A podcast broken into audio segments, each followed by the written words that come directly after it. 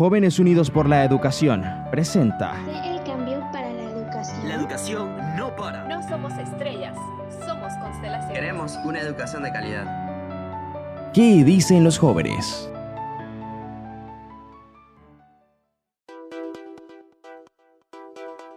Muy buenos días, bienvenidos a este quinto programa presentado por Jóvenes Unidos por la Educación. ¿Qué dicen los jóvenes? Les habla Stephanie Fuentes desde la provincia de Chiriquí y estaré acompañándolos durante el programa. Me gustaría también agradecerle a cada uno de ustedes por estar con nosotros el día de hoy. De este modo vamos a dar inicio y aprovecho para felicitar a los 150 jóvenes seleccionados para el JAC 1.0. Y también para mencionarles que la semana pasada dimos inicio al Jack avanzado donde estamos aprendiendo cosas maravillosas. En el programa anterior se habló sobre un tema muy importante, la inclusión en la educación, donde tuvimos invitados de luz. Y esta semana no nos quedamos atrás, vamos a tocar un tema para ti graduando, las carreras del futuro. De este modo presentamos nuestro primer segmento, los tips de la semana por Emil Díaz desde la provincia de Panamá. Estos son los tips de la semana. Te habla Emil Díaz desde la ciudad capital y yo hoy te traigo los tips cómo elegir mi carrera o qué profesión estudiar. Esta pregunta es muy común entre nosotros los jóvenes debido a que existe mucha incertidumbre o mucha duda de qué va a ser de nuestro destino de ahora en adelante. Esta decisión es muy importante para ti como joven, debido a que esta va a definir tu camino profesional y tu formación como adulto. Para eso te traigo los siguientes tips. Primeramente, reflexiona, pregúntate, ¿por qué quiero estudiar una carrera? ¿Qué área de estudio me llama la atención? ¿Licenciatura o ingeniería? ¿Qué tipo de trabajo quiero tener? ¿Cómo te ves? ¿Cómo te proyectas en 5 o 10 años? Y muy, muy, muy importante, no te guardes estas reflexiones para ti solo. Compártela con tus amigos, padres o conocidos dentro del área que estén estudiando o practiquen la profesión que te interesa. De acuerdo que ellos pueden ayudarte a disminuir tu confusión y darte una visibilidad más amplia de lo que te gusta. Segundo, autoanalízate. Haz, las siguientes listas. Haz una lista de tus intereses y personalidad, otra de tus habilidades, una más de tus puntos débiles y por último una de tus valores, debido a que esto genera un perfil realista donde te ves y donde puede encajar mejor la elección de profesión que hayas elegido. Otro punto importante es investigar. Una vez que hayas determinado cuáles son tus intereses, habilidades, valores y dificultades, investiga cuáles son las opciones profesionales que se ajustan a eso, a tu estilo o a tu perfil. Para ello es, es importante que conozcas el área que abarca o el perfil de cada carrera que te interese. Para este proceso puedes tomar un test vocacional, en internet hay miles, o también puedes conversarlo con tu asesor escolar, que también es muy importante. Como siguiente paso, evalúa. Una vez que tengas toda la información de la carrera que quieres estudiar, tu autoanálisis y una visión más clara de lo que desempeña esta carrera, haz un checklist, evalúa y toma tu decisión. En los criterios de este checklist o lista, ten en cuenta si los cursos o materias dentro de la carrera que tú quieres estudiar se ajustan al perfil que tú quieres desempeñar profesionalmente y si la, si la universidad que te interesa tiene el enfoque adecuado para que puedas desempeñar esta labor de estudio profesional. Esto es con el fin de asegurar las posibilidades de que encuentres un buen trabajo, te sientas contento y satisfecho sobre este. Y como consiguiente paso, empieza con el pie derecho. Una vez hayas elegido qué estudiar y sepas en qué universidad hacerlo, realiza a tiempo tus trámites de inscripción. No lo dejes para último, debido que de este modo que si sea algo se te olvida, se te atora o se te fue de, se te fue de la mente, tendrás el tiempo suficiente para darle la solución adecuada. Siempre te recomendamos inicia tu experiencia con el pie derecho, con orden y temprano. Estos fueron mis consejos para la semana de hoy. Te habló Emil Díaz desde la ciudad capital. Seguimos con el programa. ¿Qué dicen los jóvenes? Muchísimas gracias Emil, magnífico estos tips, sé que nos ayudarán muchísimo. Ahora nos vamos con Nayiska Pimentel de Panamá que nos presentará el informativo. Informativo. La forma de trabajo que conocíamos antes y que pensábamos iba a permanecer igual por muchos años más, ha tenido que dar un giro de 180 grados en menos de un año. de los 7.700 millones de habitantes del mundo, se estima que hay en edad de trabajar 5.300 millones de personas, pero solamente un 62% de estas están activas en el mercado laboral. Y de todas las personas empleadas, el 54% son asalariadas. El resto están en situaciones de trabajadores autónomos. A raíz de la pandemia, el gobierno de Panamá, a través del Ministerio de Trabajo y Desarrollo Laboral, ha revelado cifras alarmantes, en donde nos mencionan que la tasa de desempleo aumentó al 25%, cuando antes de la pandemia se registraba un 7.1%. Y esto ha reflejado un aumento en el porcentaje del empleo informal, en donde Panamá alcanzó un 55%. La pandemia ha transformado el mercado laboral y esto a su vez está demandando nuevos perfiles profesionales, orientados en su gran mayoría en las nuevas tecnologías y el teletrabajo. Es por esto que varios expertos han indicado que se dará una reconversión del trabajo, en donde la mayor demanda de profesionales en el futuro no va a estar en el tipo de trabajo, sino en el perfil del trabajador. Es decir, se va a requerir personal más flexible con mayor capacidad de adaptación y saber manejar de forma positiva los cambios. Destacarán también aquellos con un perfil psicológico y profesional que sean capaces de empoderar y desarrollar el trabajo en equipo. Es decir, la demanda va a ser aquellas personas con capacidad de liderazgo y quienes posean un alto nivel de habilidades blandas. Es preciso mencionar que los perfiles que destacarán son aquellos expertos en ciberseguridad, protección de datos, aquellos que se nos adelantaron con el Big Data y análisis de datos. Pero ante todo, la clave para seguir en esta ola de cambios es la capacidad de adaptación a situaciones nuevas y desconocidas, pero siempre capaces de reinventarnos de forma creativa y positiva. No somos estrellas, somos constelaciones. Muchísimas gracias, Nayiska. Wow, de verdad que me parece muy, muy interesante lo que hemos aprendido en este informativo. Bueno, chicos, espero que hasta el momento les esté gustando mucho el programa. ¿Sabes qué es un ODS? Pues si no sabes, nos vamos hasta la provincia de Chiriquí, donde nuestra amiga Stephanie Gutiérrez nos hablará un poco más sobre el ODS de la semana el ODS de la semana.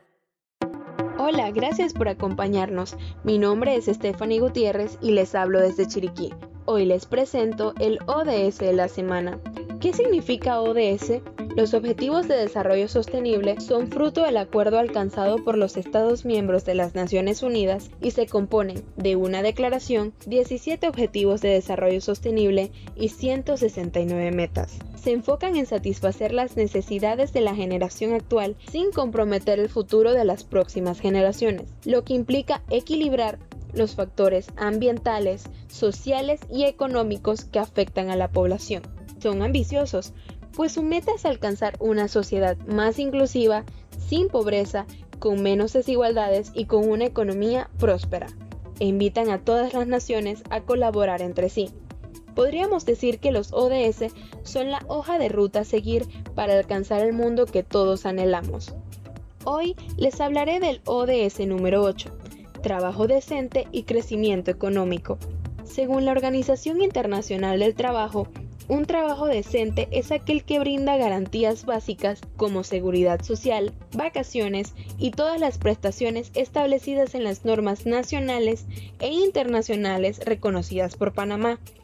El derecho al trabajo es un derecho reconocido en la Declaración Universal de los Derechos Humanos y es esencial para el goce de las demás garantías fundamentales de un individuo. En el 2019, el porcentaje de informalidad del trabajo era de 44.9%. Actualmente es del 55%, lo que significa que alrededor de 71 mil personas tendrán empleos informales. Estos trabajadores informales se encuentran en desventaja en nuestra sociedad, pues se ven obligados a laborar en condiciones injustas e incluso inhumanas, y aún así en muchas ocasiones, no ganan suficiente dinero para subsistir y suplir sus necesidades básicas, deteriorando su calidad de vida. Estos factores aumentan la desigualdad social ya latente en nuestro país y atrasan el crecimiento económico y el desarrollo de Panamá. Por estas razones, este ODS propone promover políticas orientadas al desarrollo que apoyen las actividades productivas, la creación de puestos de trabajo decentes, el emprendimiento,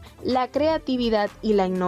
También reducir considerablemente la proporción de jóvenes que no están empleados y no cursan estudios ni reciben capacitación. Y por último, fomentar un modelo empresarial y económico centrado en las personas. Todo esto con el fin de promover el crecimiento económico a nivel mundial. Este fue el ODS de la semana. Gracias por acompañarnos. No somos estrellas, somos constelaciones. Muchísimas gracias, Stephanie. Nos vamos al punto más interesante del panel. Que lo estará presentando María Torres desde Panamá Este. Entrevista. Muchísimas gracias Stephanie. Les saluda María Teresa Torres desde Panamá Este. Espero que se encuentren muy bien la mañana de hoy. Me siento muy muy feliz ya que tenemos invitados de lujo para el tema de hoy. Nos acompaña Gabriela Noriega, ella es licenciada en psicología, es becaria de Senacid en la maestría de neuropsicología. También tenemos al señor René Quevedo, consultor con 40 años de experiencia internacional en proyectos de asesoría y profesor de la USMA. Y por supuesto, a Alex Newman, consultor digital con más de 25 años de experiencia y creador de vida digital. Sabemos que el tiempo de elegir una carrera es una etapa de mucha incertidumbre. Esas preguntas que nos hacemos durante ese proceso se sienten como un interrogatorio, que algunas veces nos pone entre la espada y la pared. Lo cierto es que la elección de una carrera no debería ser una decisión impulsiva. Por eso importancia de abordar este tema y más en estos momentos donde el mecanismo ha cambiado debido a la situación en la que nos enfrentamos. Para comenzar, quisiera presentar a Gabriela. Un gusto tenerte aquí. Quisiera comenzar diciendo que la verdad es que nos causa muchísimo interés, por un lado, conocer los factores que determinan la demanda de educación, o sea, la decisión de ir a la universidad, y por otro lado los parámetros que guían la elección de una otra profesión. O sea, ¿cuáles serían los factores que influyen en la elección de una carrera universitaria? Bueno, para escoger una carrera universitaria y para tomar la decisión de ir a la universidad y estudiar alguna materia, alguna carrera, eh, yo creo que primero están los factores psicosociales y esos factores abarcan desde la historia familiar, eh, la sociedad en la que viven. Pues yo creo que en este momento la decisión de ir a estudiar a una universidad, y creo que mis compañeros que son economistas y sociólogos eh, me, pueden corregir si me equivoco, es que el sistema económico te obliga a tener una educación superior formal. Entonces, dentro de los como primeros factores, esos me parecen como los que más impulsan a la gente a decidir estudiar en la universidad. Si lo vemos desde ese punto que, que planteas desde el punto neuronal, ¿cómo es el desarrollo de nuestro cerebro a los 18, 17 años, que por lo general es la edad promedio con la que o sea, uno decide qué estudiar en la universidad? ¿Y cómo influye, de cierta manera, el desarrollo del, del cerebro en ese proceso de elección?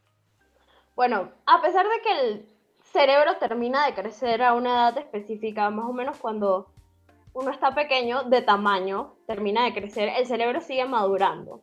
Y si bien nosotros nos graduamos y tenemos cédula, o nos graduamos como 17, 18 años y nos dan una cédula a los 18 años, nuestro cerebro no ha terminado de madurar hasta después de los 25 años. Entonces, ¿qué sucede?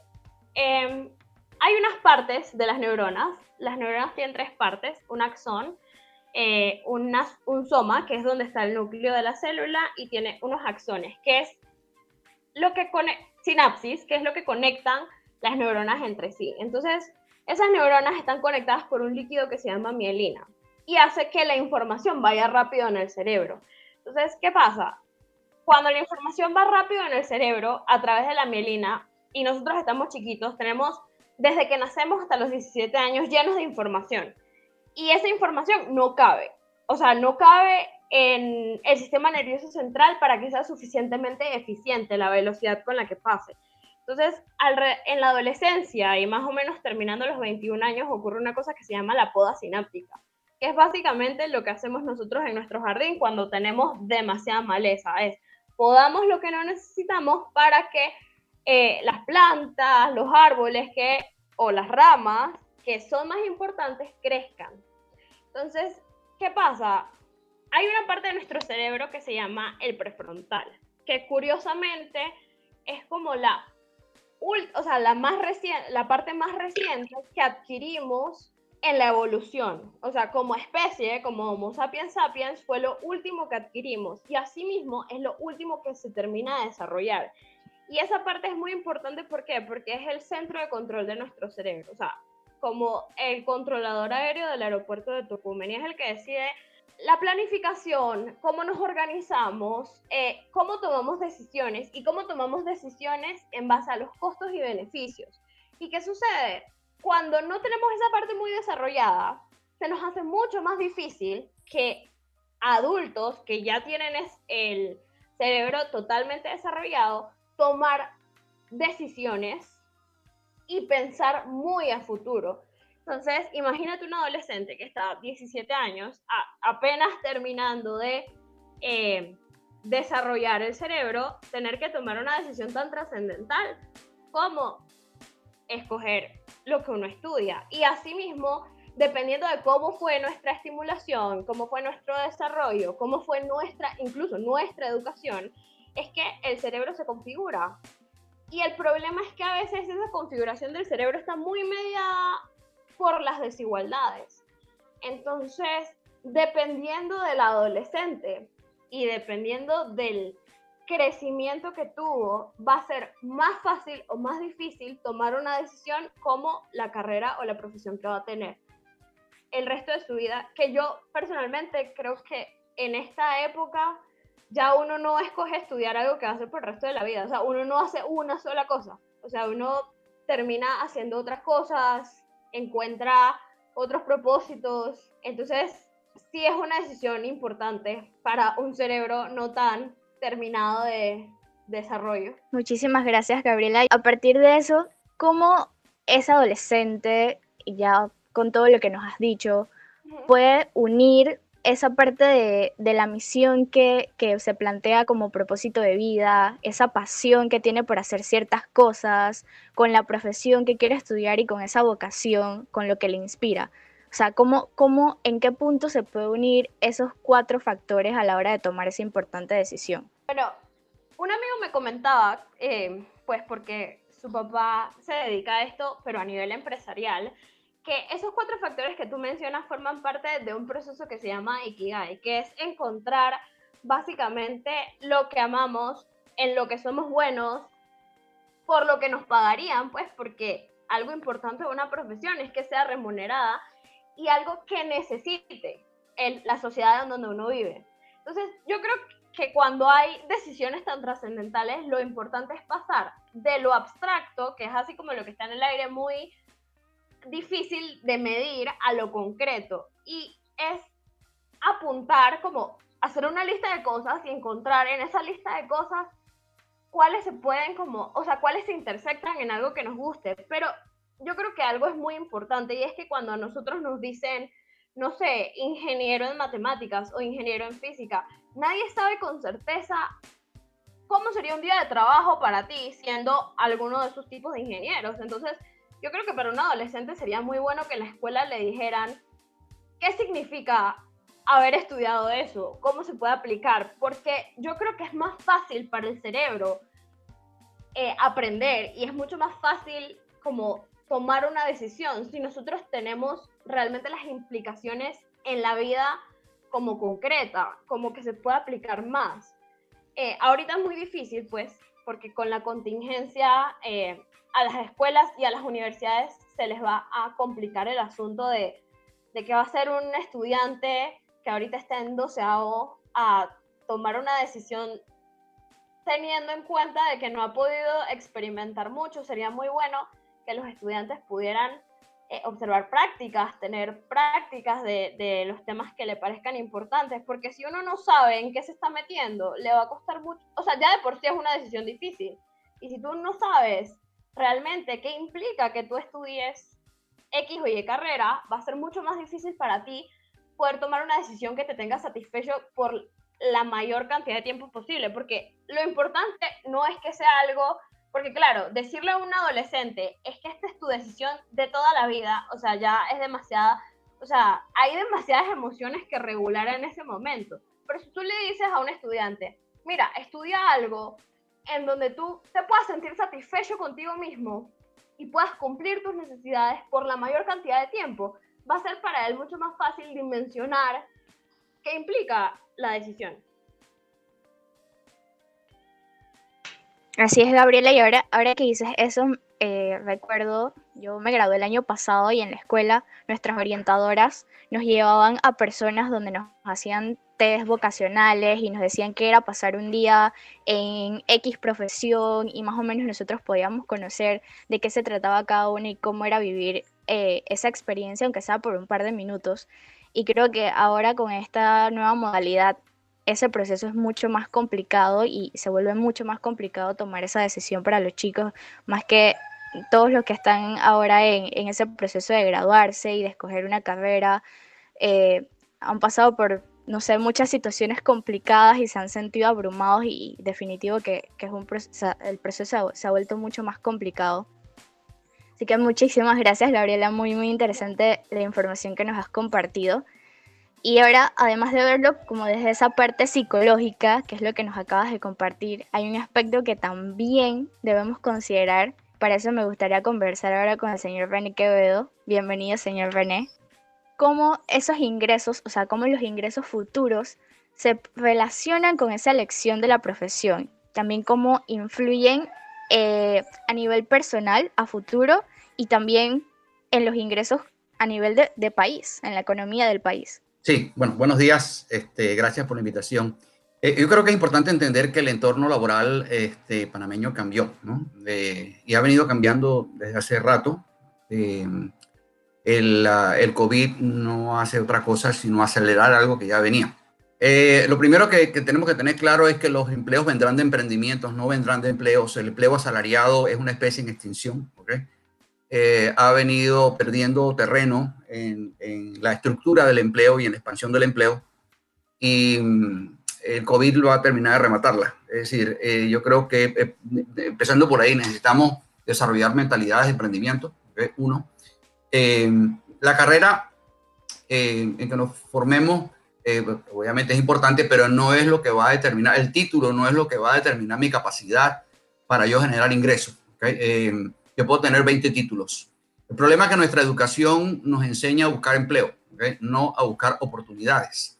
Y eh, realmente ha habido una, hay una, va a haber una desaparición, entre comillas, un término figurado, de las carreras, en el sentido de que lo que hay son oportunidades de mercado y la idea es desarrollar competencias para resolver este, esas necesidades de mercado. Es por lo que el sector productivo paga. El problema es que nuestro sistema educativo ha estado divorciado de la realidad laboral del país eh, y muchas veces nos enseña una cantidad de cosas por las que nadie está dispuesto a pagar. Entonces creo que eso eh, va a cambiar aceleradamente. Eh, bueno, si vemos ahorita, estamos hablando de que este año vamos a tener al final del año por encima de medio millón de desempleados, muchos jóvenes. Este, pero esto también lo, veo como una enorme oportunidad. Las oportunidades cambiaron. Eh, nada más hay que ver los cambios que se están dando en el área de comercio, por ejemplo, en el área de alimentación. Es decir, eh, al cambiar los criterios de valor, o sea, que cuáles son las cosas por las cuales un cliente está dispuesto a pagar, cambia todo. Entonces yo creo que, eh, como, como decía Gabriela, creo que lo, más importante primero es encontrar tu pasión y seguirla, pero obviamente tenemos que asegurarnos de que al final de ese arco iris hay dinero, que yo puedo construir ah, un proyecto de vida alrededor de eso. Porque si yo hago lo que me gusta, yo voy a hacer todo lo que sea necesario y aguantar todos los problemas y todas las barreras y superarlas para yo lograr mi sueño. Yo creo que es el, tema más importante. Eh, eh, obviamente, dentro de todo esto, eh, creo que eh, yo debo escoger una carrera que me dé... la carrera no me va a, a, conseguir el puesto per se, me va a dar, un, me va a dar unas herramientas que me van a permitir, eh, pues, un, herramientas y un marco analítico a través del, del, del, cual pues yo voy a analizar problemas y voy a, aprender solución a los problemas. O sea, ese, ese marco, no pretendamos que la, que la carrera misma, el título, yo voy a estar trabajando sobre eso. Si yo me gradúo, bueno, por ejemplo, yo soy ingeniero químico ¿okay? y trabajé nada más tres años en, eh, eh, eh, como ingeniero químico. Después he estado dedicándome a una, cantidad de otras cosas, este, pero siempre sobre la premisa de oportunidades de mercado. ¿no? Entonces yo creo que es importante entender que este, los, los futuros trabajos van a estar en emprendimiento. Obviamente, si vemos qué es lo que está pasando con el COVID, eh, nosotros podemos dejar hacer de todo menos comer. La alimentación eh, va a ser una fuente de, eh, de demanda importante. Todo lo que es higiene, todo lo que, obviamente, hay un componente tecnológico, hay una plataforma tecnológica importante en todo esto, todas las soluciones, independientemente de lo que estudiemos. La tecnología será un ingrediente en todos estos elementos eh, y, creo que obviamente estamos, eh, como digo yo, prácticamente el día siguiente de la bomba de Hiroshima. Es decir, este, va a haber una, un colapso eh, fuerte, que es temporal. La, buena noticia es que esto se va a empezar a recuperar, pero este año va a ser malo. Pero yo creo que es una oportunidad también de, de, realmente repensar este, hacia dónde se van a dirigir las carreras, dónde van a estar las oportunidades de hacer dinero a futuro. Y como decía, va a haber un, gran componente eh, de, salud, de, tecnología, todo lo que es inteligencia artificial, plataformas digitales, este, todo lo que es, la, como dije antes, la cadena agroalimentaria y, fitosanitaria, porque hay mucha más conciencia ahora eh, de comer saludable, de la higiene, etcétera. Eh, va a haber un replanteamiento, por ejemplo, de plataformas logísticas y, y mecanismos de distribución. hace qué sé yo, diez, eh, un año, dos años, eh, eh, esto de la, de la, entrega a domicilio era, bueno, era algo conveniente, pero no era una necesidad. Ahorita es una necesidad por la cual la gente está dispuesta a pagar. hay hay cambios permanentes que se van a quedar. De hecho, bueno, estamos teniendo esta reunión virtual. Esto es un tema que se va a quedar, ¿ok? Entonces creo que hay que ver todas las cosas como oportunidades. las crisis son básicamente una transferencia de oportunidades de un lado para otro. Eh, el problema es que, eh, insisto, nosotros estamos viendo esto en función de la historia. Eh, vemos esto como, como les decía, yo creo que lo primero que tenemos que quitarnos el chip es del empleo asalariado. Es decir, yo creo que la, la idea esta de que yo voy a, a, estudiar, me voy a graduar de X, XX y voy a, trabajar en una empresa y después de 30 años me, me, voy a jubilar y me van a dar una, una placa, eso se acabó. Entonces yo creo que es importante eh, que independientemente, a lo mejor yo puedo estar en un, veamos todos los empleos, inclusive los asalariados, que no va a decir que no va a haber, los veamos como oportunidades, pero siempre, siempre, siempre tener mi proyectito allí, este, eh, que, va a ser mi pasión, que es lo que a mí me gusta hacer y que eventualmente quiero hacerlo crecer para que me, para que, para yo vivir de él. Eso sería básicamente, digamos, mi, mis reflexiones iniciales, ¿no? Eh, pero estamos ante un cambio importante, un reseteo muy fuerte, eh, pero lo veo también como una enorme oportunidad. Así es, señor René, rescato sus palabras de, que veamos este tiempo de crisis como un mar de oportunidades, eh, sacar dentro de todo lo que está pasando una nueva forma de, ver las cosas y, de captar oportunidades. Siguiendo con las preguntas, ¿cómo usted percibe ese panorama de, de la independencia social y financiera tanto a mediano como a largo plazo de los jóvenes que optan por continuar sus estudios universitarios, que no desertan, que, que siguen con ese proceso educativo? Bueno, eh, eh, excelente en el sentido de que definitivamente tenemos que, que buscar esta formación, eh, y con, pero con miras, insisto, al final del, del, del, ejercicio, al final de mi carrera, estar buscando, y, y, que no, y no me queda absolutamente ninguna duda, a, a a, buscar tener su propio negocio. Es decir, lo cual no significa que mm, a lo mejor yo no, no, pueda trabajar para un tercero inicialmente, para ganar experiencia, para ganar eh, aprendizaje, para, para, para eh, conocer un poquitico más y madurar mis sueños. ¿okay? Eh, así que definitivamente creo que, insisto, el futuro está en el emprendimiento. El futuro nuestro como país ¿okay? está en el emprendimiento. El empleo asalariado privado va a seguir cayendo yo estimo, este año, eh, como decía, eh, habrá una cantidad importante de, empleos formales que, que, van a desaparecer.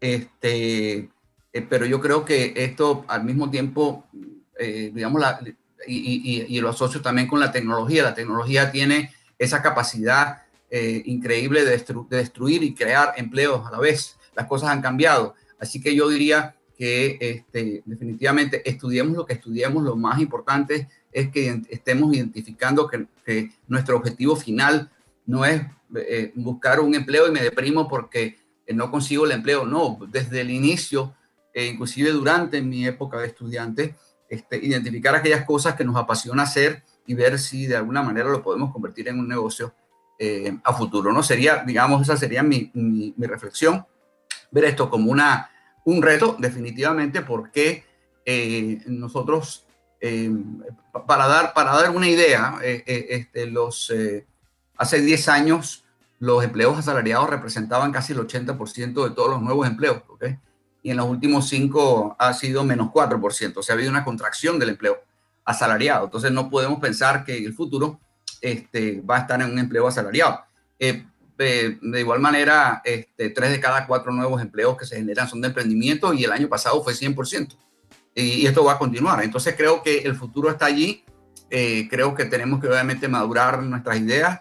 Eh, creo que independientemente de la carrera que escojamos, eh, salvo que sea algo, qué sé yo, no sé, filosofía oriental, una cosa así como abstracta, eh, creo que debemos estar mirando a, crear nuestros propios negocios o, eh, idealmente utilizando los conocimientos que estoy aprendiendo en la universidad. Eh, pero al final del día, al final del día, las competencias laborales, y por laboral implico no solamente empleo asalariado, como decía, sino empleo de emprendimiento, estas competencias solamente se aprenden ¿okay? en el campo de batalla. Entonces creo que en la medida en que nosotros desarrollemos esa, esa capacidad para buscar oportunidades, ¿Dónde están las necesidades insatisfechas? Este, ¿qué, ¿Qué posibilidad de negocio hay? Esa, esa mentalidad empresarial, desarrollarla desde muy temprano, este, en esa misma medida yo voy a tener este, éxito en la vida, ¿no? Y, yo creo que eso debe ser una constante eh, que, debemos, que debemos alimentar, el, el, que yo tengo que ir a buscar oportunidades más que buscar empleo. Siguiendo por esa línea de, lo que nos ha comentado de, lo de la inserción en el mundo laboral y lo de que tiene que ver con los emprendimientos, de que ese es el futuro de nuestro país, quiero que nos comente un poquito más cómo está o sea, el campo laboral en cuanto a oportunidades para nosotros los jóvenes y también tomando en cuenta ese proceso de, de, todo lo que ha pasado en pandemia con los emprendimientos y cómo los profesionales han comenzado o dado ese paso a emprender, sobre todo los jóvenes. Sí, yo creo que es importante. Eh, yo soy ingeniero y me gustan las cifras. Eh, nuestras universidades graduaron a más de 32 mil profesionales universitarios en el 2018 y menos de 2.000 encontraron empleo en el 2019. Es decir, eh, yo creo que esa es una cifra que nos debe decir que hay una distorsión muy fuerte, que hay una sobreoferta de profesionales universitarios porque que curiosamente el año pasado hubo 52 mil profesionales universitarios que eh, ingresaron al mercado laboral, pero la mayoría, dos de cada tres, tenían más de 50 años. Entonces, ¿qué quiere decir esto? El empleo, el empleo juvenil ha estado en crisis desde hace rato y eh, el, el, el, COVID la va, a, la va a acelerar. Entonces, eh, me, me, me, remito a, a mi planteamiento tenemos que buscar estas oportunidades en emprendimientos porque obviamente al achicarse la, el, empleo asalariado, eh, definitivamente los jóvenes tienden a ser los últimos que llegan y los primeros que se van. Eh, entonces yo, yo, yo plantearía, eh, uno, emprendimientos, definitivamente como, como futuro para superar esto, que emprendimientos eh, mucha mentalidad de servicio, desarrollar la mentalidad de servicio para buscar estas oportunidades, eh, desarrollo de competencias digitales, sin duda alguna. Las competencias digitales y la tecnología son parte de este futuro eh, y que, lo veo como una enorme oportunidad. antes mencioné el tema de la alimentación y la higiene, el teletrabajo, la, el tema del comercio electrónico, por ejemplo, lo, lo, estamos viviendo, acabamos de ver, inclusive vi una, una, eh, a, un, a, un, empresario que decía, eh, no me acuerdo si era eh, Novio o Duit Center, que, el comercio, su, porción de comercio electrónico creció 30 veces en, los últimos, en los últimos cuatro meses. O sea, estamos hablando de, y, obviamente esta, esta pandemia nos agarró totalmente desprovistos, de, muy mal preparados. Eh, va a haber nuevos modelos de distribución y, sobre todo toda la parte de tecnología de información, robótica, etcétera. Eh, pero al final del día todo esto va a ser a través de emprendimientos, a través de emprendimientos tecnológicos, más que de empleos asalariados. Así que yo creo que eh, definitivamente decir que, tenemos un, mercado este, que está recibiendo jóvenes es mentir. El promedio de, de, edad de los nuevos empleos es de 53 años. En los últimos 10 eh, años, el promedio de escolaridad en los nuevos empleos subió 6 meses, pero el promedio de edad subió 11, 11 años. Entonces, el mercado está demandando no solamente educación, sino también madurez y una cantidad de competencias eh, actitudinales importantes. Entonces, por eso que, creo que es, importante que entendamos las lecturas. Las oportunidades están en el emprendimiento, pero sobre todo, insisto, en el tema de la mentalidad del servicio, la mentalidad de servir, la mentalidad de buscar oportunidades, que lamentablemente nuestra educación no nos enseña. Eh, y no, se no, no, no, es solamente estudiar marketing. Obviamente nosotros eh, eh, estudiamos marketing en, la, en las universidades, eh, pero eso no significa que yo tengo la sensibilidad para detectar necesidades. Entonces creo que eh, el futuro es brillante en el sentido de que sí, está, están muy malas las cifras con el sistema que tenemos hoy, pero eso exactamente fue lo que vino el COVID a resetear. Así que las oportunidades son espectaculares siempre y cuando entendamos cuáles son las competencias que el mercado va a requerir, empezando por obviamente esa mentalidad y esa adaptabilidad eh, eh, que va a ser muy necesaria ahora y sobre todo muy orientada a identificar necesidades cuya por, por cuya solución alguien esté dispuesto a pagar. Muchísimas gracias, señor René. Eh, de hecho, en otra ocasión pudimos escucharlo hablando de, de, este tema y de muchos datos en un live que hicimos por nuestra cuenta de YouTube, solo que se estaba inclinado acerca de, de, los estudiantes desertores definitivo que fueron datos muy, muy importantes como los que nos está dando ahorita, que sin duda debemos tomar en cuenta. Y me quedo con esa parte de, de, quedarnos con esa mentalidad de buscar oportunidades y de adaptarnos. Así que muchísimas gracias, señor René. Gracias. Y ahora como, ahora como último invitado, pero menos importante, tenemos a Alex Newman. Eh, un placer. Ahora vamos a, hablar un poco eh, de la parte de la innovación. Si quiero comenzar eh, preguntándote, considerando el momento tan crucial que atravesamos, ¿cuáles son esas perspectivas futuras en cuanto a, profesiones, considerando las TICs? Eh, ¿Consideras que, que las nuevas generaciones van a tomar una inclinación por estas carreras del área tecnológica, tomando en cuenta todo lo que estamos viviendo en este momento? Como toda muy buena pregunta, la mejor respuesta que te puedo dar es depende. ¿Y a qué me refiero con depende? Bueno, está el hecho de que sí, hay muchísimas nuevas tecnologías, hay muchísima innovación, la cual requiere de nuevas disciplinas, nuevas competencias y crea nuevas oportunidades, como decía el ingeniero René. Esto va a hacer que muchas personas se inclinen por el desarrollo de aplicaciones, por el desarrollo de entornos operativos, o sea, desde diseñar el icono hasta la animación, tantas otras cosas que tienen que ver con tecnología. Sin embargo, por otro lado, la tecnificación de muchas de esas, no solo carreras y vocaciones, sino también oportunidades, significará que personas que de pronto no tenían quizás planificado el tecnificarse, ahora lo tienen que hacer por, por supervivencia, por, competir, por mantenerse al día.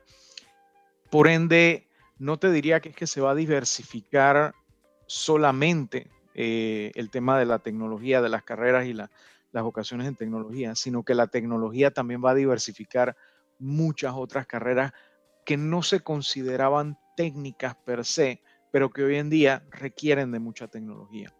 Un ejemplo que yo utilizo mucho es, eh, por ejemplo, la gente piensa que la compañía Ford vende carros. No, la compañía Ford es una compañía que vende tecnología de movilidad urbana, que puede ir desde bicicletas eléctricas, desde creo que 2011, 2012 están en eso, hasta vehículos eléctricos especializados para entregas en áreas de ciudades donde Eh, hay ciertas áreas, por ejemplo, en Europa, donde está prohibido el uso de camiones grandes y también hay ciertos límites de emisiones. Entonces, hay todo un aspecto tecnológico detrás de todo eso.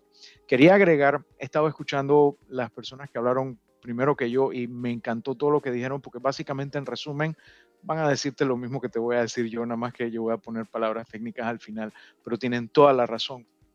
Eh, excepto con Gabriela estoy en desacuerdo en una cosa, hay personas muy excepcionales que maduran mucho antes que los demás, antes de los 25 años. Conozco un par de personas que a los cuatro años llegaron al tope de su madurez y no maduraron más nunca. Pero bueno, esos son eh, individuos excepcionales. También estoy de acuerdo con ella mucho en el tema de que uno no estudia lo que hará el resto de su vida, sino que hasta cierto punto el cambio de las circunstancias nos ha llevado a vivir una vida casi episódica. Y hemos visto muchos ejemplos, sobre todo ahora durante la situación actual, que personas que fueron eh, muchos años una profesión ahora están haciendo algo completamente distinto y le está yendo muchísimo mejor, están más eh, felices, más contentos, están eh, simplemente pues mejor en sus vidas porque han cambiado. Y esto no es nuevo. Michael Crichton era doctor y quedó escribiendo Jurassic Park y otro pocotón de libros y películas y le fue muchísimo mejor. Eh, hay un grupo de comedia que se llama Monty Python, que tiene un miembro que es médico, pero que quedó escribiendo comedia, igual que hay otro, hay N cantidad de ejemplos. Eh, el tema de los días de las carreras, los días de la, en que te hablan de, de las vocaciones y todo lo demás, hoy en día definitivamente eh, hay el problema de que una persona, tú puedes estar en noveno y viene a hablarte de su profesión y de su carrera y para cuando te toca inscribirte en la universidad, ya esa carrera cambió en tres años. Hay muchas personas ahorita mismo en noveno, en décimo grado, que van a ser los que van a estar creando muchas de estas carreras y oportunidades y vocaciones cuando estén en la universidad. Entonces ya ese modelo, como dijo el ingeniero René, de eh, edúcate, ve a la universidad, consigue un empleo, jubílate.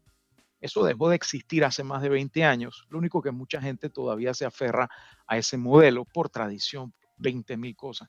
Ya eso no es sostenible, no lo ha sido por mucho tiempo y afortunadamente la tecnología viene a llenar ese, ese vacío y a ser un grandísimo ecualizador cuando más se necesita. Así es, tomando la línea esa de, lo que explicabas de la tecnificación y de todos los retos eh, que nos enfrentamos ahora con la tecnología, ¿cómo tú crees que directa o indirectamente puede incidir en esa toma de decisión? La tecnología definitivamente va a incidir en la toma de decisión en el sentido de que, como mencionó también, eh, como se mencionó anteriormente, tú tienes que buscar algo que sea algo que te llene, algo que puedas hacer, algo que si es posible puedas hacer por dinero, con la excepción de algunas cosas que quizás no puedas hacer por dinero, pero puedes enseñar a otros a hacerlo y cobrar dinero por ello.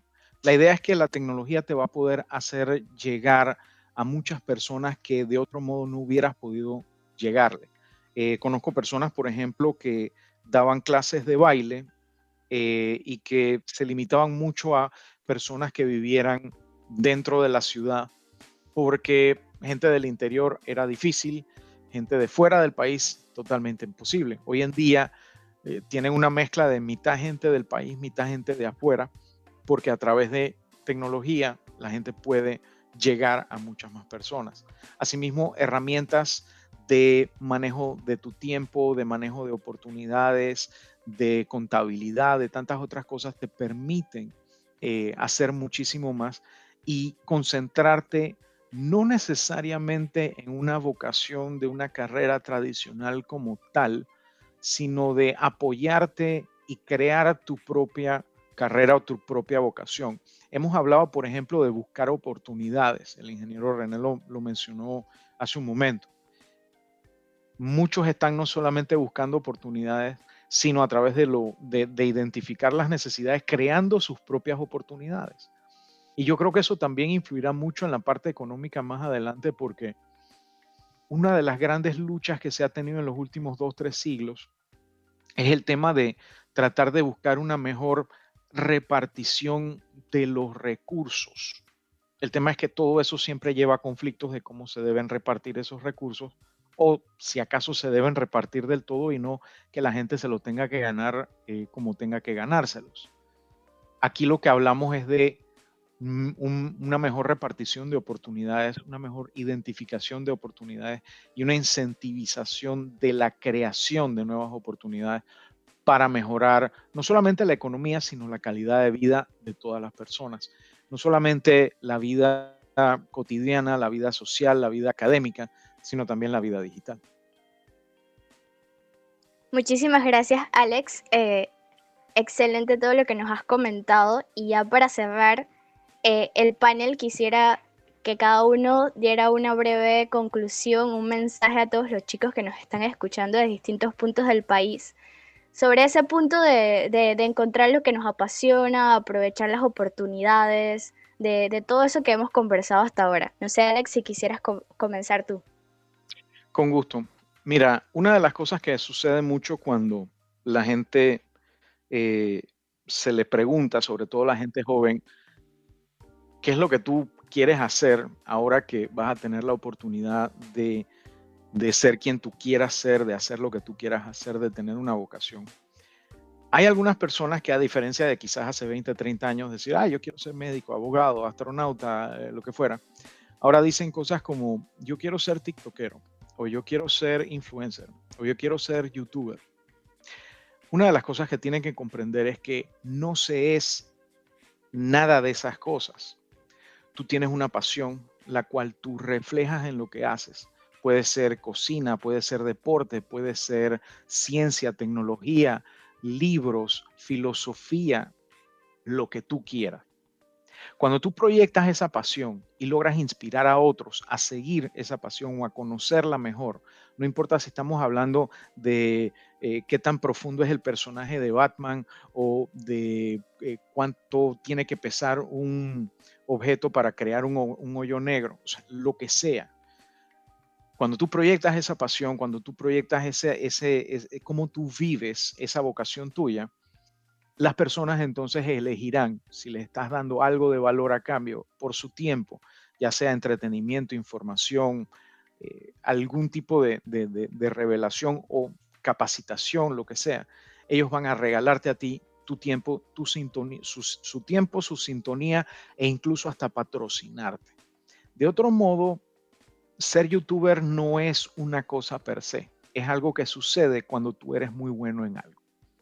Aparte de eso, simplemente apóyense en la tecnología, busquen nuevas oportunidades, eh, busquen nuevas formas de hacer las cosas, cosas que los distingan de los demás y si tienen alguna duda y es algo que se enchufa a la pared, anda con baterías o se pega del internet, arroba vida digital, con gusto les puedo dar la mano. Muchísimas gracias, Alex. Claro que sí, y rescato de eso que, nos comentaste de proyectar esa pasión e inspirar a los demás. Ahora, no sé, Gabriela, eh, si quisieras también dar una breve conclusión acerca del tema. Bueno, me pareció muy interesante lo que plantearon los demás panelistas, sobre todo porque son temas a los que yo no, yo no me especializo. Eh, lo que sí les puedo decir es que eh, sí, hay que buscar cosas que sean innovadoras y que nos permitan adoptarnos en distintas etapas de nuestra vida. Y eso, eso tiene que ir de la mano con emprender, pero emprender en cosas que resuelvan problemas, o sea, que sean una solución para la sociedad, porque al final el trabajo que tenemos, la carrera que tengamos o la forma en que vivamos va a estar relacionada con la sociedad en donde vivimos. Entonces, si nosotros buscamos empleos que nos apasionen, pero que al mismo tiempo hagan que la sociedad en donde vivimos sea, tenga una mejor calidad de vida, no para mí solito, sino para el resto, el emprendimiento se hace mejor. O sea, y es verdad, no buscar eh, los salarios, o sea, los trabajos asalariados ahorita no van a resolver mucho, pero los emprendimientos que solucionen problemas sociales y que me hagan eh, cubrir mis necesidades básicas como individuo, van a hacer que mis necesidades emocionales y mis necesidades eh, de autosuperación también estén cubiertas. Es, o sea, todo en el mundo es cíclico y todo en el mundo no funciona de forma lineal. Todo lo que yo hago repercute en mí eventualmente, ya no importa si es de forma inmediata o si es después. Entonces, esa escogencia de carrera también debe estar mediada por esa, en ese contexto. Pues. Así es, Gabriela, rescato esa, esa parte de no solo emprender, no solo eh, escoger una carrera que nos apasione, sino también buscar algo que genere un impacto no solo en nosotros, sino también para la sociedad y el bien común. Señor René, cerramos con usted una pequeña conclusión. Sí, eh, yo creo que, bueno, este, recogiendo un poco lo que dijo eh, Gabriel y lo que dijo Alex, nosotros tendemos a, a, a definir nuestra identidad y lo que queremos en función de lo que vemos a nuestro entorno, en nuestro entorno. Si mi papá y mi mamá eran médicos, pues probablemente este, a lo mejor yo voy a querer ser médico porque es algo que yo conozco. Sin embargo, creo que es importante regresar al punto este de encontrar tu pasión, o sea, de encontrar qué es lo que realmente a mí me gusta, a mí, a mí, no para satisfacer a otros, sino a mí, ¿ok? Em, eh, aunado esto al tema que mencionaba eh, Gabriela, de, que al final del día tiene que haber eh, una posibilidad de ingreso y a lo mejor yo no lo tengo muy claro. Eh, probablemente haciendo lo que a mí me apasiona, a lo mejor yo puedo detectar algunas oportunidades em, por las que por las que, o necesidades por las cuales la gente está dispuesta a pagar. Pero en caso de repente que, que yo no tenga eso, haz una encuesta, haz una encuesta alrededor de, tu, de tu núcleo familiar o núcleo de amigos y pregunta simplemente qué, qué, qué, necesitan, cuáles son algunas cosas que a ti te gustaría tener resueltas y no tienes, o servicios o cosas que te gustaría tener. Por ahí puede ir eh, yendo la, eh, puede, puede, ir identificando una cantidad de, de, de necesidades no cubiertas, eh, que son bastantes. lo que pasa es que no las articulamos como, como necesidades porque nadie nos ha hecho la pregunta. Y luego al final creo que tenemos que ver, machar, digamos, las dos cosas, mi pasión, ¿okay? Con esa necesidad que al final del día que pudiera tener una, potencialidad de ingreso, que pudieran sentir, sentar las bases de un emprendimiento. Ahora, ese emprendimiento es como una flor, es decir, eh, yo tengo que irla regando, tengo que irla desarrollando en el tiempo, pero si ese emprendimiento es tu pasión, tú vas a hacer lo que sea necesario, no importa el salario, No va a importar cuánto tú ganes porque tú estás trabajando en lo que te gusta. Y al final del día, al final de ese arco iris, tú vas a estar haciendo realmente, tú vas a, hacer, eh, realizarte porque vas a hacer, estás construyendo tu proyecto de vida haciendo lo que a ti te gusta. Yo creo que básicamente esa sería mi reflexión final. Muchísimas gracias a todos. Definitivo que fue un panel de lujo, un tema muy, muy, muy interesante y esperemos que haya sido de mucho provecho para todos los que nos escuchan en cada rinconcito del país. Y bueno, muchísimas gracias por acompañarnos y vamos contigo, Stephanie.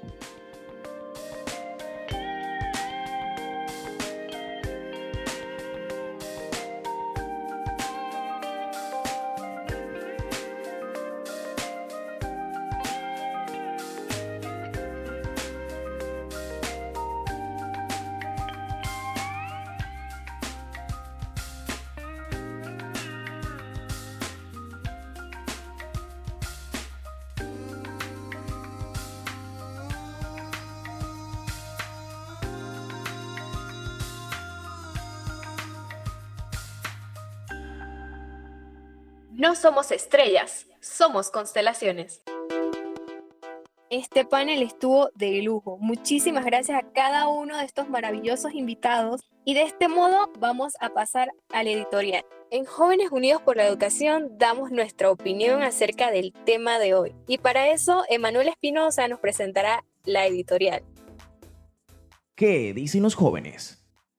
Muchas gracias Stephanie. Un saludo para todos los radioyentes. Luego de haber escuchado las intervenciones de cada uno de los panelistas, nos corresponde presentar la opinión de Jóvenes Unidos por la Educación. Algunas revistas, como Forbes, publican un listado de carreras universitarias que son demandadas en la actualidad. E incluso, se estima que incrementarán aún más su demanda luego del COVID-19. Nos referimos a carreras vinculadas a tecnología como inteligencia artificial, robótica y big data.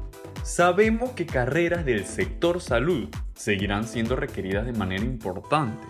Sin embargo, no debemos limitarnos a estas carreras, y menos cuando tenemos otras habilidades o intereses. Algo que nos ha quedado claro hoy es que estudiar una carrera universitaria no nos garantiza un trabajo asalariado. Debemos quitarnos el chip que de que se estudia para buscar un empleo y plantearnos que las carreras son un impulso para buscar oportunidades.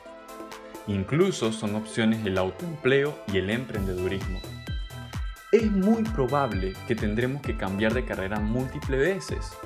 Andreas Leicher, director de educación de la OCDE, afirma que debemos educar para carreras que aún no han sido inventadas. Pero entonces, ¿a qué nos referimos con oportunidades y cómo las encontramos? Nuestro sistema educativo, en todos sus niveles, nos prepara para ir en búsqueda de un empleo. Pero ¿qué tanto cambiarían las cosas si nos enseñaran a generarlo? Sí, cerremos los ojos por un momento y empecemos a imaginar una educación que le da igual importancia a las habilidades artísticas y a las matemáticas ofreciendo espacio a las inteligencias múltiples. Estimular el desarrollo de las inteligencias múltiples puede ser el motor que impulse nuestra capacidad de generar ingresos. Es necesario que entendamos que nosotros podemos ser los generadores de las carreras del futuro. Aquí nuevamente la educación juega un papel fundamental. Y es que urge implementar en salones de clase, presenciales o a distancia, programas para fortalecer las habilidades blandas, estimular el lado creativo de cada estudiante, empezar a dar herramientas para resolución de conflictos o problemas, estimular un pensamiento crítico o incluso empezar a brindar educación financiera. Cuando la formación académica se une con aquello en lo que somos buenos y al mismo tiempo damos respuesta a una necesidad, nuestra pasión se convertirá en un proyecto de vida. Este proyecto será la oportunidad que tanto buscamos. Jóvenes Unidos por la Educación y los egresados del Laboratorio Internacional de Incidencia Ciudadana presentaron a los presidenciables 19 propuestas para el 19, con tres pilares. Uno de ellos es el aseguramiento de la calidad con equidad este pilar toma en cuenta la importancia de la pertinencia en la educación para desechar un modelo industrial que no atiende a la diversidad. Ante la obsolescencia y poca pertinencia de los contenidos programáticos, proponemos la contextualización de la formación estudiantil a través de la articulación de una estrategia nacional que tome los retos y expectativas de innovación para el capital humano de calidad mundial en la formación integral de los estudiantes. Frente al problema de un sistema educativo que enfatiza lo académico, dejando de lado la formación integral, proponemos una educación emocional para formar el ser, fortalecimiento de la pertinencia de la educación técnica para formar el saber hacer y ante todo entender que toda persona tiene derecho a aprender con calidad e inclusión. En Jóvenes Unidos por la Educación sabemos que la preparación debe estar relacionada con la necesidad, pero esa necesidad debe ser satisfecha con las herramientas que contribuyan a un desarrollo integral que supere lo académico y forme el ser, el hacer, el aprender, el convivir y tiene como resultado una buena ciudadanía. Les hablo desde Panamá, en Manuel Espinosa. ¿Qué dicen los jóvenes? Muchas gracias, Emanuel, por presentar la opinión de Jóvenes Unidos por la Educación, un punto muy importante en este programa. Y bueno, lastimosamente llegamos al momento que no queríamos llegar, se nos acabó el tiempo, llegó la parte final, pero sin embargo nos puedes escuchar el otro sábado a las 9 de la mañana por Radio Ancom. ¿Qué dicen los jóvenes? Recuerden seguirnos en nuestras redes sociales, en Instagram como arroba jóvenesuxlae y en YouTube puedes suscribirte como Jóvenes Unidos por la Educación. Se despide ustedes, Stephanie Fuentes desde la provincia de Chiriquí. Bueno, nos vemos la otra semana. Hasta luego. Acabas de escuchar ¿Qué dicen los jóvenes? Un espacio en donde los jóvenes hablan, opinan y proponen soluciones a los retos que enfrenta nuestro país. Te esperamos el próximo sábado a esta misma hora, 9 de la mañana, por Radio Ancon.